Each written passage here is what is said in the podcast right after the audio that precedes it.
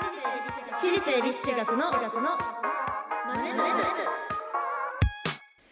のチャイムが鳴りました私たち私立恵比寿中学です今日の担当は出席番号3番前山理香と出席番号14番国保ゆのがお送りしますはいこの番組は私たち私立恵比寿中学のメンバーがマネーお金について学び考え知識をつけるお勉強プログラムですはいはい、えー、ゆのは消費者物価指数という言葉を聞いたことあります聞いたことないけど聞いたことあるんだと思いますも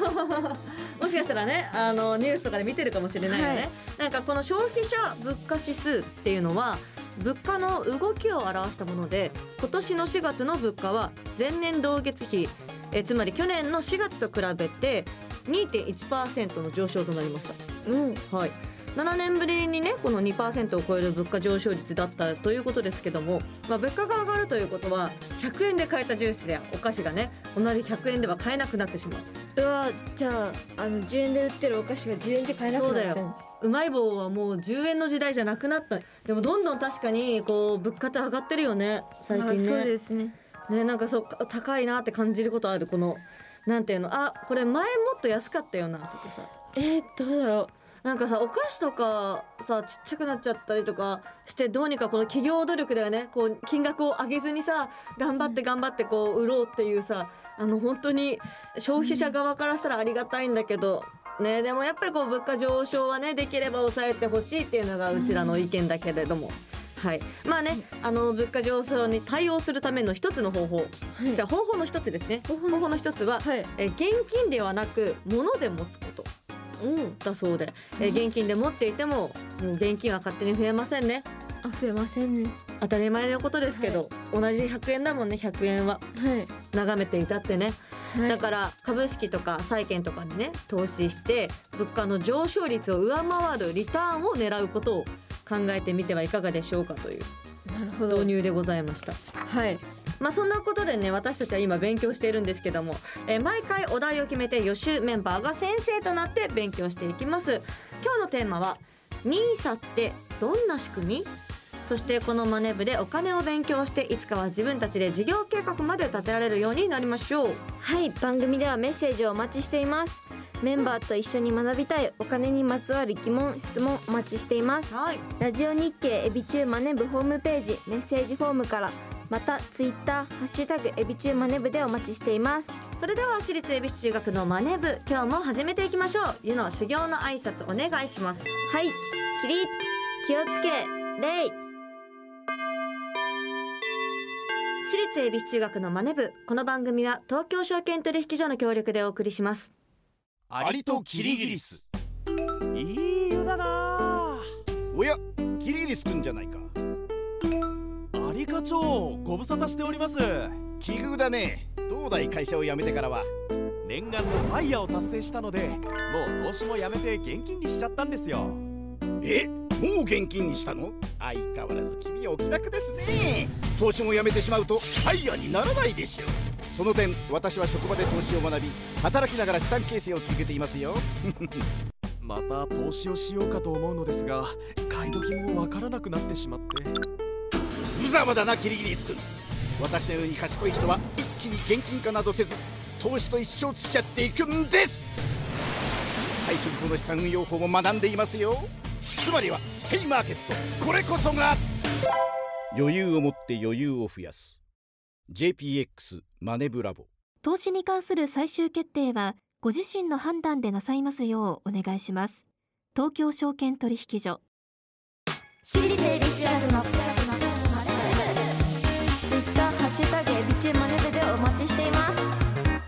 今日の授業は NISA ってどんな仕組みゴロゴロゴロ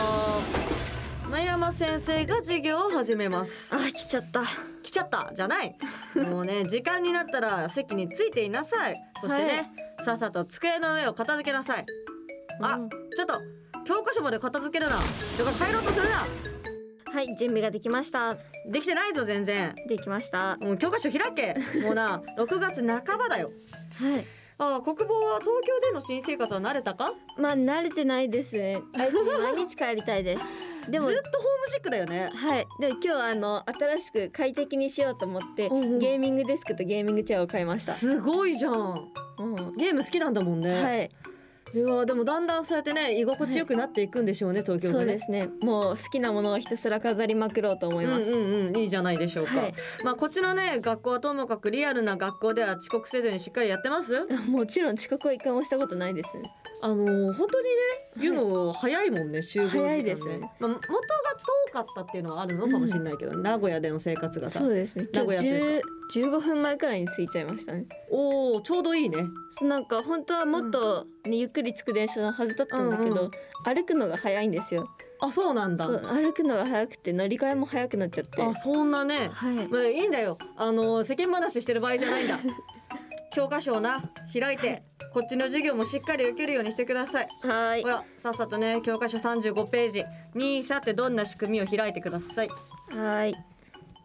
はい開きましたかはい開きましたはい、えーまずはね株式投資から得た利益にはおよそ20%の税金がかかります、はいはい、1万円儲かればおよそ2000円うんで、えー10万円儲かればおよそ2万円の税金が引かれていきますはいそこで最近よく聞く NISA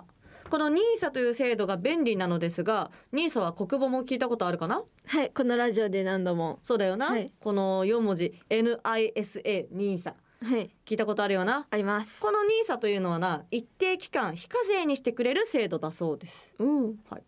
え本来20%の税金がかかることころを非課税にしてくれるってだいぶお得ですよね。そうですね1万円儲けて2000円なくなるっていうのがなくなるから1万円のまんまってことですね、そういうことだ。おうそういうことだよ。そういうことでか、 NISA にはな一般 NISA そして積立 NISA ジュニア NISA の3種類がありますが、えはい今回は一般 NISA そして積立 NISA を中心にお勉強していきます。はいはい。えーまず一問目だなこれはな、えー一般ニーサと積立ニーサの違う点はいくつかありますがまずは非課税の期間ですうん一般ニーサの非課税期間は5年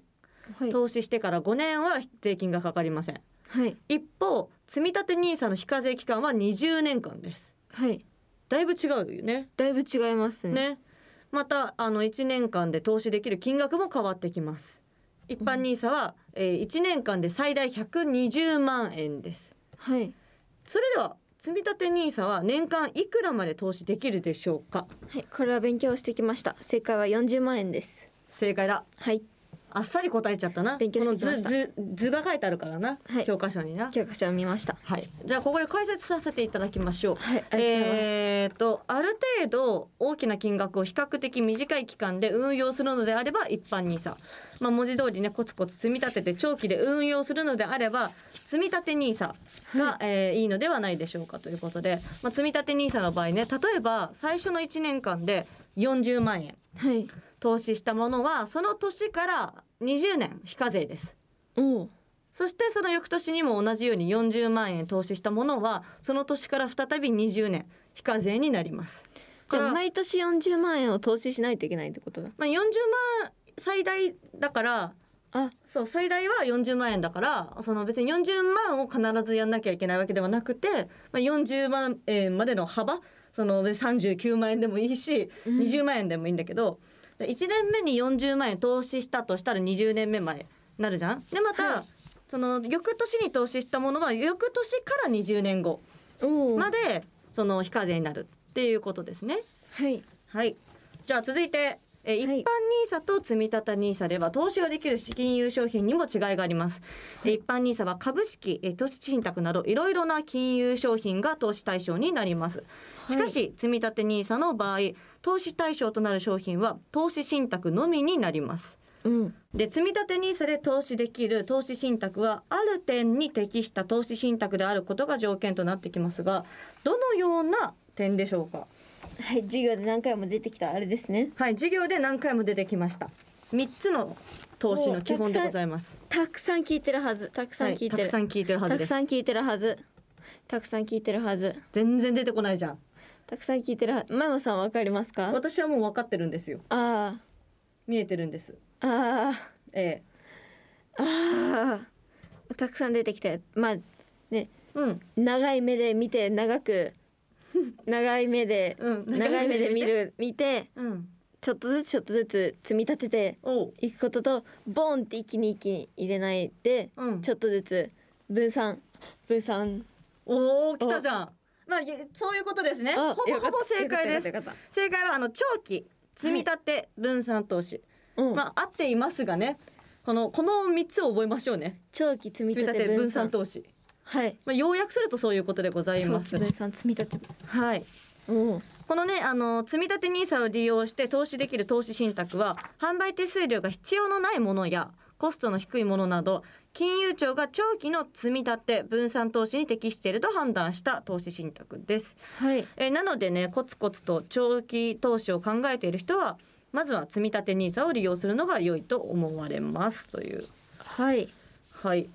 まあ長期でね長期で長期長い長く長くちょっとずつちょっとずつそうそうそうそうそうってことですねがいいよねっていう話ですね、大大きいお金でバーンってやってもそれはなかなかうまくいかんぜみたいな話だったりするのかもしれないですね。ははい、いそして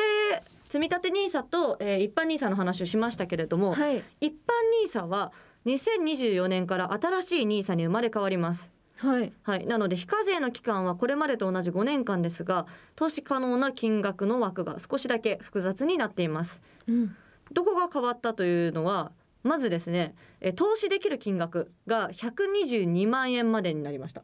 おそうじゃあそれま上でがったんそうそれまで何万円でした120万円までだったですねそうですそうなんです今の一般 NISA が120万円までなので2万円だけ多くなりました、おしかし単純に122万円まで投資できるというわけではなくて新しい NISA は2階建て、つまり2つの枠に分けられていますはい、えー、1階の枠は積立 NISA の対象の商品のみが購入できる、えー、20万円までの枠ではい2階部分は一般 NISA の対象の商品が購入できる102万円までのお枠です。まあまず1階部分ね、はいまあ、20万まで買わなくてもいいらしいんだけどはい原則として1階で積立 NISA 対象商品に積み立てを行うとそこから2階の枠を使うことができるようになります。うんしかしあの必ずしも1回の20万円の投資枠を使い切る必要はなくて1回部分の一部を利用すれば2回の投資枠を利用する権利を得られるという。はいはいちなみにですね一般 NISA で保有している株式などは非課税期間が終了した後にえこの新しい NISA の2回部分に移して継続保有することが可能となっています。なるほど、今日結構難しい話をしました難しがいですねでも簡単にその新ニーサはまず積み立てニーサ買えよっていうことなのあ対象商品を買ったらその権利得られるからだから握手会の優先エリアのチケットがないとその後になんかあの私たちとのその握手券を手に入れることはできないよみたいなさあわかりやすい多で分一番みんなわかりやすい ことなのかもしれないね。そういうことかなるほどという。 はい多分皆さんわかったと思いますさあということで はい今日も勉強になりましたね。なりましたははい、最後に今日のニーサってどんな仕組みを真山先生なりにまとめるとまずは積み立てニーサから次回もしっかりお勉強していきたいと思いますはいラジオ日経私立恵比寿中学のマネブ私立恵比寿中学のマネブ私立恵比寿中学のマネブエンディングとなりましたははいはいニーサ兄さんニーサ難しいけど、うんあの最後の前山さんの説明ですごくわかりまし握手会た はい握手券とその特典の握うんはい手ですねでもやっぱなんか学んだのはさその積立 NISA とか NISA とかよく聞くじゃんはいどういうものか分かってなかったけど非課税になるシステムなんだって思ったらやっぱそのすごく助かるよね、こうん助かるうそのとありがたい投資をしようってこれからね